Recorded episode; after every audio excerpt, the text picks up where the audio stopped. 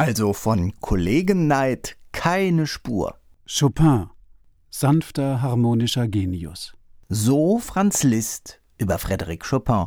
Statt Zoff hat Liszt ihn bewundert, Chopin, den nach Paris eingewanderten Polen.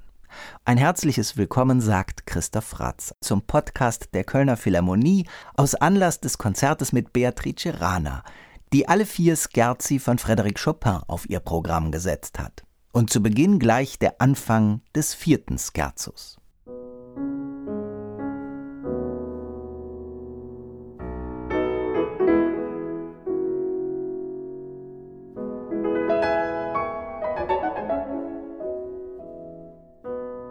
Chopin war als Komponist fürs Klavier ja, die vielleicht überragende Figur des 19. Jahrhunderts. Klar, er hatte mit Liszt und Robert Schumann Zeitgenossen an seiner Seite, die ähnlich bedeutende Erfolge auf dem Gebiet des Klaviers erzielt haben, aber Chopin war im Grunde der einzige, der fast ausschließlich für sein Instrument eben das Klavier geschrieben hat. Aber zugegeben, als Pianist stand er klar im Schatten des so reiselustigen Liszt. Chopin war anders, auch vom Charakter. Er war öffentlichkeitsscheu. Am liebsten spielte er in den Pariser Salons, hat sich, nach Aussage von Hector Berlioz, meist erst dann an einen Flügel gesetzt, nachdem die lautstärksten und die plapperlustigsten Gäste doch schon nach Hause gegangen waren. Diese Diskretion bevorzugte er, denn er sagte einmal, ich passe nicht dazu, Konzerte zu geben. Das Publikum macht mich scheu, sein Atem erstickt mich, ich fühle mich paralysiert von seinen neugierigen Blicken und verstumme vor den fremden Gesichtern. Ja, und deswegen gibt es auch nur wenige belegte Konzertauftritte Chopins, zumindest in Paris. Umso größer war die Sensation, als Chopin für den 26. April 1841, nach sechs Jahren Bühnenabstinenz, dann doch wieder ein Konzert angesetzt hat. Georges Sand, seine Lebensgefährtin, berichtet sarkastisch in einem Brief an Pauline Viardot. Eine große, grandissime Neuheit. Der kleine Chip Chip gibt ein Riesenkonzert. Freunde haben ihn so lange überredet, bis er sich schließlich überzeugen ließ. Es gibt kaum etwas Lustigeres als den furchtsamen und unentschlossenen Chip Chip, der seine Entscheidung nicht mehr widerrufen kann. Er hat vor so vielen Dingen Angst, dass ich vorschlage, er soll ohne Kerzen und ohne Zuhörer auf einem stummen Klavier spielen. Ziemlich bissig, die gute Georges Sand, aber so konnte sie nun mal sein. Und dann höre man mal die folgende Musik. Wenn Georges Sand von Angst spricht, von softer Kerzenscheinstimmung, ja, von wegen.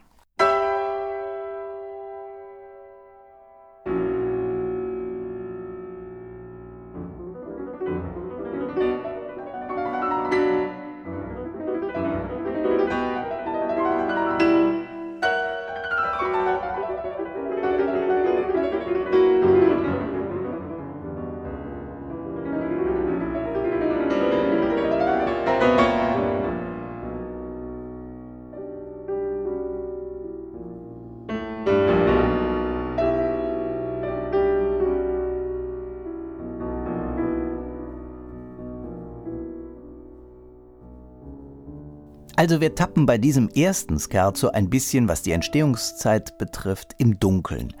Vermutlich kann man Ende des Jahres 1830 ansetzen. Damals befand sich der 20-jährige Chopin in Wien. Von Warschau war er gekommen und der Rückweg in die Heimat war ihm nach Ausbruch des Warschauer Volksaufstandes im Grunde abgeschnitten. Und das Schicksal von Familie und Freunden und letztlich seine eigene Zukunft, all das war ungewiss. Also verbrachte Chopin Weihnachten und den Jahreswechsel 1830-31 in einem nicht beneidenswerten Zustand zwischen Verzweiflung und Heimweh. Dieses Heimweh hat er ein Leben lang behalten, auch als er in Frankreich saß. Was spricht nun für die Entstehung dieses Scherzos genau in dieser Zeit? Ja, das ist vor allem der Mittelteil, in dem Chopin von Moll nach Dur wechselt und ein polnisches Weihnachtslied verarbeitet, Schlaf, kleiner Jesus. Und das wäre der Bezug zur Entstehung Ende 1830.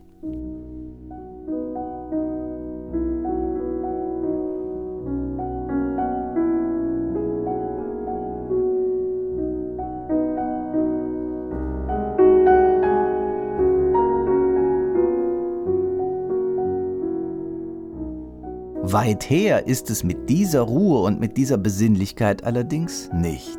Zum einen, weil, so ist das Gesetz der Form bei einem Scherzo, nun der erste Teil nochmal aufgegriffen wird. Und zum anderen, weil Chopin am Schluss im dreifachen Forte nochmals mit ja geradezu beißenden Dissonanzen operiert, die alles andere als Versöhnung oder Weihnachtsliedstimmung suggerieren. Das könnten Schreie sein, das könnten Hilfeschreie sein.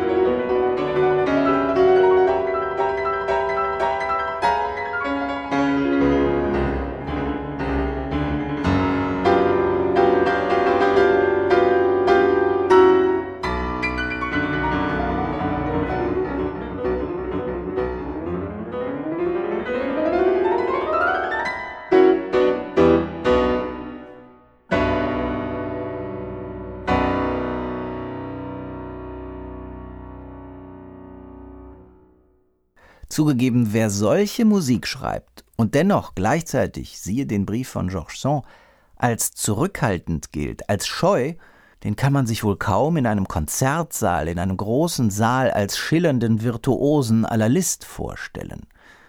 Wie es war? Hier. Es war gegen Ende des Jahres 1831, in demselben Jahr, in welchem Paganini seine dämonische Gewalt an den Parisern erprobt hatte, als Chopin im Salon Pleyel vor einem Publikum seine erste Soiree gab. Als sein wunderbares Spiel erklang, in welches er voll Anmut und poetischen Feuers sein Hoffen, Träumen und Erinnern ergoss, da herrschte wieder einer jener vielverheißenden und vielverschweigenden Momente der Stille, wie sie außergewöhnlichen Leistungen zu folgen pflegen. Die Töne Chopins, mehr Geist als Körper, ebenso naiv heiter wie schmerzlich erregt und männlich ernst, so glühend wie keusch, entzündend und doch bannend in sinnigem Traum, drangen in der Seele Innerstes und erschlossen eine musikalisch neue, ideale Welt. Die Welt schwärmerischer Poesie. Das war Lina Ramann, eine Musikschriftstellerin des 19. Jahrhunderts. Sie umschreibt hier, was heute als ideale Symbiose gelten darf nämlich Chopins intime Art des Klavierspiels und das noch auf einem Instrument aus dem Hause Pleyel. Und dieser Flügel scheint für seine Musik ja wie geschaffen. Im Gegensatz zu den damaligen Erard-Flügeln, die waren etwas robuster, sie waren kräftiger im Klang und entsprachen mehr dem Ideal eines Franz Liszt. Insgesamt haben die Flügel Mitte des 19. Jahrhunderts noch nicht jene Wucht besessen oder, naja, imperiale Größe wie die heutigen Instrumente. Ihr Klangbild war einfach anders. Es war einerseits ein bisschen spröder, andererseits deutlich transparenter, was vor allen Dingen den Mittellagen zugute gekommen ist, und in den oberen Tönen manchmal glöckchenhaft hell. Hier mal ein Beispiel eines Pleyel-Flügels, gebaut 1848 und der Beginn des dritten Scherzos.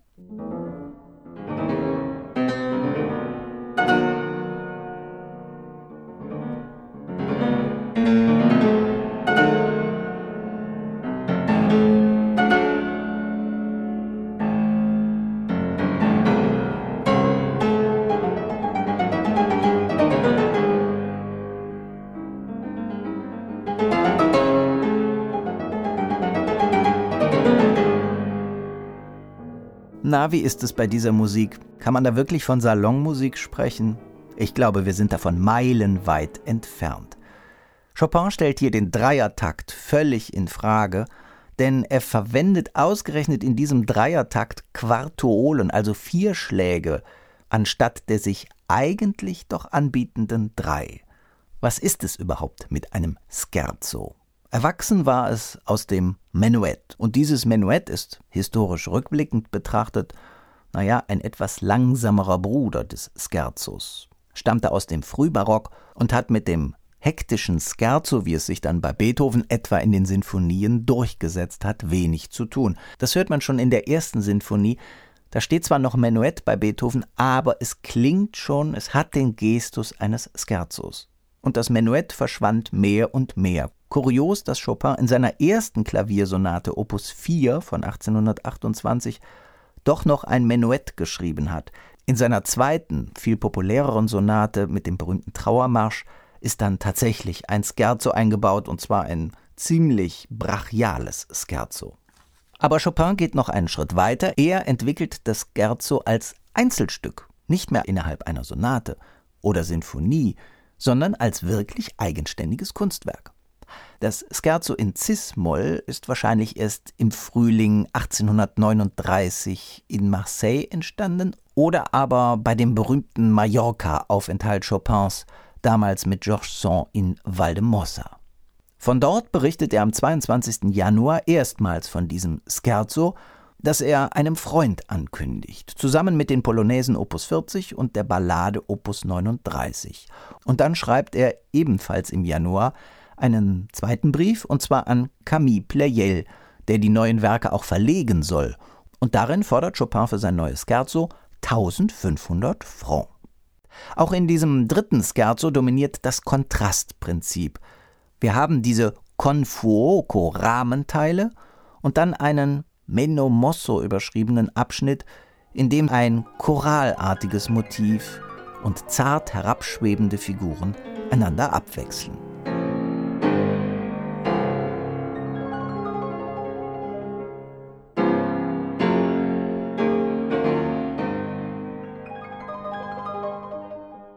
Wie immer, wenn Chopin sich traditionellen Formen zuwendet, wie eben der Form des Scherzos, dann versteht er das nicht als formalen Knebel, sondern als Chance für eine, modern gesprochen, liberale Auslegung. Er schafft neue Räume, in denen Bewegungsfreiheit herrscht. Er entwickelt die Satzstruktur letztlich neu. Und Neuheiten haben immer für Verwirrung gesorgt, auch bei Robert Schumann, als er Bekanntschaft mit dem zweiten Scherzo geschlossen hat. Schumann meinte, so zart, so keck, so liebe wie verachtungsvoll sei das Ganze komponiert. Für alle passt das freilich nicht. Er erkannte schon Schumann, dass Chopin hier etwas Neues wagt. Und mit den Begriffen zart und keck hat Schumann die expressive Bandbreite dieses zweiten Scherzos doch ganz treffend umschrieben.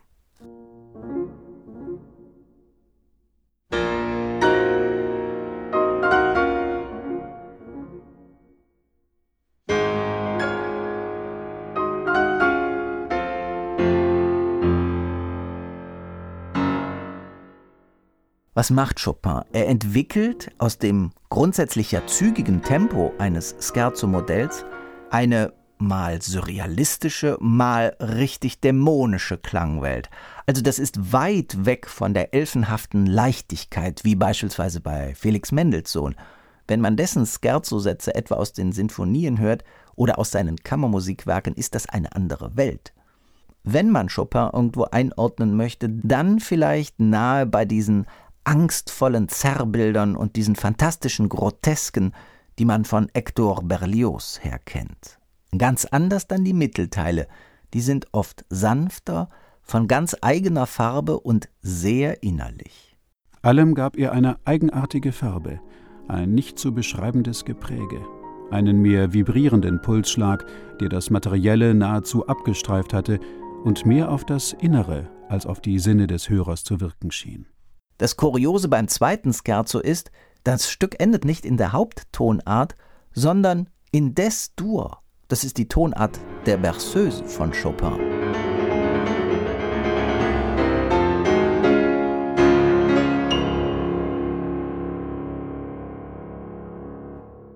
Vom zweiten jetzt zum letzten Scherzo, zum vierten. Das entspricht nach den drei düster dämonischen Scherzi zuvor am ehesten den Erwartungen an die Tradition, wie ich sie eben in Zusammenhang mit Mendelssohn beschrieben habe. Dieses Werk ist das Ergebnis zweier Sommeraufenthalte und zwar in Nohant, dem Landgut von Georges Sand. Und dort ist das vierte Scherzo 1842 und 43 wohl entstanden. Und diese beiden Sommer waren offenbar, was bei den beiden nicht immer der Fall war, von großer Harmonie gekennzeichnet. Etliche Künstlerfreunde haben vorbeigeschaut, darunter der Maler Eugène Delacroix oder Pauline Viardot. Hier in diesem vierten Scherzo dominieren also nicht mehr die grellen Farben, sondern mehr pastellene Töne.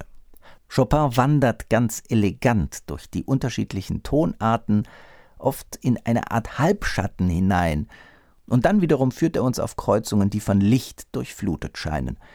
Aber Chopin wäre nun mal nicht Chopin, wenn es nicht doch auch kurze Ausbruchmomente oder abruptes Verstummen gäbe.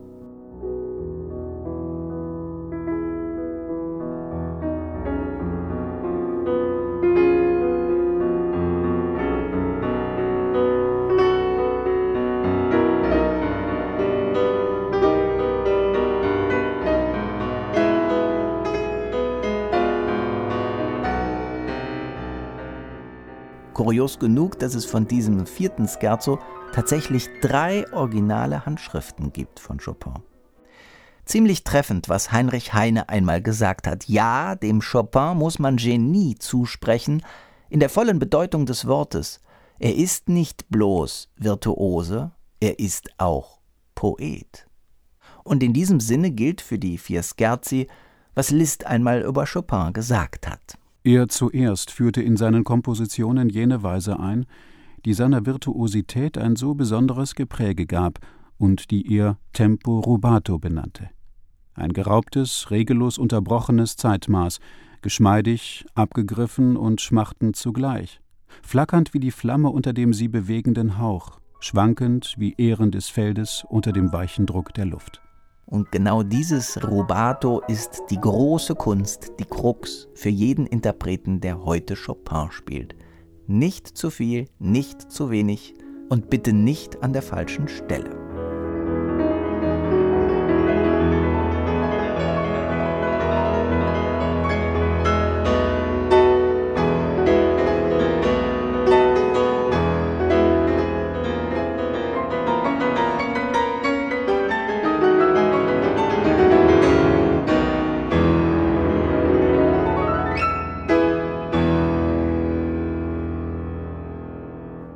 Endet das vierte Scherzo, hier eingespielt von Beatrice Rana.